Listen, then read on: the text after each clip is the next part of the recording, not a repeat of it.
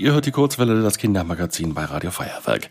Ihr habt sicher mitbekommen, am vergangenen Sonntag wurden ja neue Landtage gewählt. Nicht hier in Bayern, sondern in Brandenburg und in Sachsen. Und seitdem loten die Parteien dort aus, wer sich mit wem am besten versteht und wer die größten Gemeinsamkeiten miteinander hat. Und dabei ist dann ganz oft von einer Koalition die Rede. Aber was ist das eigentlich?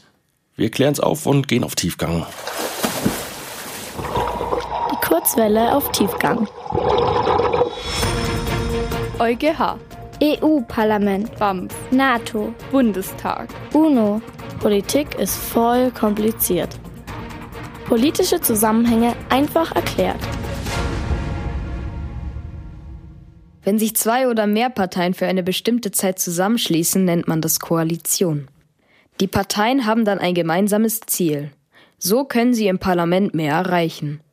Christiane Teuker-Seid ist Redakteurin von hannisauland.de.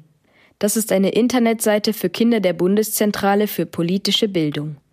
Sie weiß, wieso sich Parteien zusammenschließen. In der Politik hört man oft das Wort Regierungskoalition. Das bedeutet, dass verschiedene Parteien gemeinsam die Regierung bilden.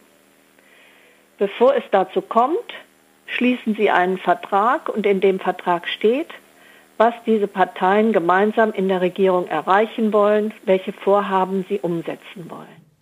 So ein Vertrag ist wichtig, denn in der Politik hat jede Partei ihr eigenes Programm. Das bedeutet, Parteien haben unterschiedliche Vorstellungen, wie Deutschland regiert werden soll. Wenn zwei Parteien überlegen, miteinander die Regierung zu bilden, schreiben sie ein neues gemeinsames Regierungsprogramm. Dafür müssen sie sich aufeinander einlassen, also einen Kompromiss schließen. Kompromisse zu finden, ist oft ziemlich schwierig, das weiß jeder.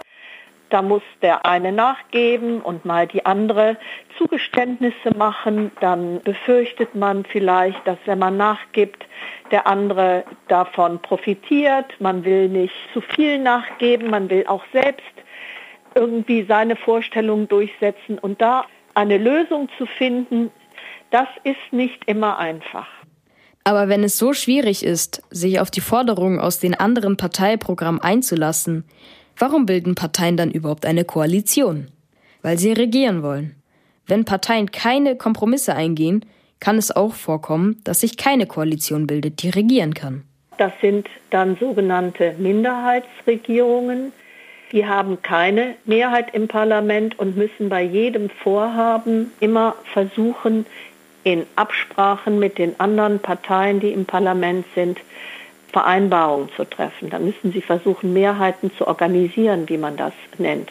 Das ist mühselig, das dauert oft auch ziemlich lange Zeit und macht das Regieren schwierig. Vertreterinnen und Vertreter der Parteien verhandeln deswegen lange für ein gemeinsames Regierungsprogramm. Meistens regieren in Deutschland die großen Parteien, weil sie zusammen die Mehrheit im Parlament haben. Das sind momentan die SPD und die CDU-CSU, also die Sozialdemokratische Partei Deutschlands und die Christdemokratische Partei Deutschland. Wenn man mit diesen zwei Volksparteien eine Koalition bildet, dann spricht man von einer großen Koalition und eine bunte Koalition ist eine Koalition, ein Bündnis aus kleineren Parteien unterschiedlicher Art. Kleinere Parteien spezialisieren sich oft auf ein Thema, das ihnen wichtig ist zum Beispiel Umwelt, Wirtschaft oder Migration. Die Parteien, die nicht regieren, bilden die Opposition.